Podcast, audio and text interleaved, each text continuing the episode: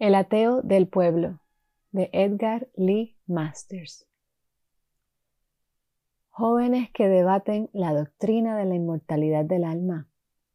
Yo que descanso aquí fui el ateo del pueblo, parlanchín, peleador, versado en los argumentos de los infieles. Pero, durante una larga enfermedad, muriéndome de tos, leí los Upanishads y la poesía de Jesucristo y encendieron una antorcha de esperanza e intuición y deseo que la sombra que me conducía raudamente por las cavernas oscuras no fue capaz de apagar. Escúchenme, ustedes que viven por los sentidos y piensan solo con los sentidos. La inmortalidad no es un don, la inmortalidad es un logro, y solo quien se esfuerce con denuedo habrá de poseerla.